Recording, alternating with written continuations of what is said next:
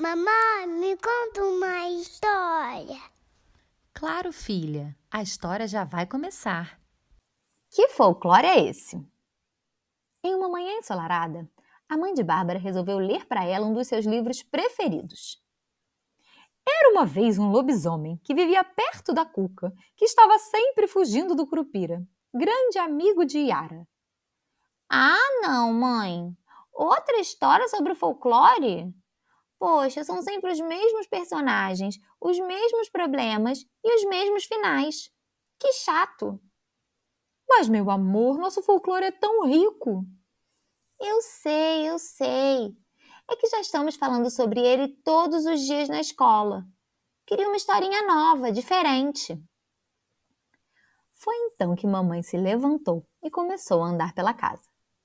Ela voltou cheia de livros que, para surpresa de Bárbara, eram sobre o folclore de outros países.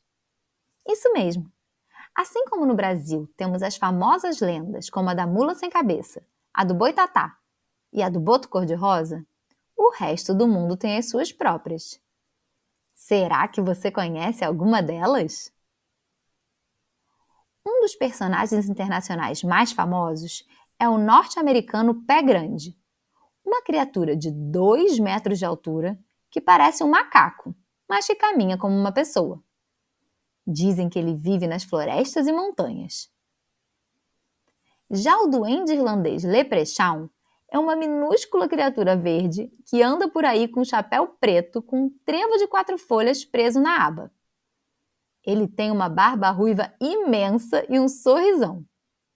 Mas tudo que tem de simpático tem de travesso lembrando nosso Saci Pererê, não acha? As lendas japonesas geralmente são bastante assustadoras. É o caso da capa vermelha, ou akamanto, um espírito maligno que veste um manto vermelho e uma máscara e que assombra a última cabine de banheiros públicos.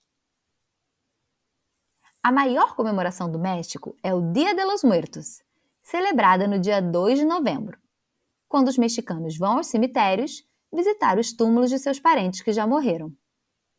Segundo a lenda, que vem desde os tempos dos astecas, neste dia as almas voltam para estar perto de suas famílias. Bárbara estava ouvindo todas aquelas histórias com maior interesse, achando incrível saber que nos outros países também existe folclore, assim como aqui no Brasil. Ao chegar em sua escola no dia seguinte, contou para sua amiga Isabela o que tinha aprendido. Resolveu, inclusive, fazer uma apresentação para a turma sobre a lenda africana da girafa e do rinoceronte, que conta que durante uma seca, os dois animais pediram a ajuda de um feiticeiro para alcançarem as folhas das copas das árvores. Mas só a primeira tomou a poção, fazendo com que seu pescoço e pernas crescessem.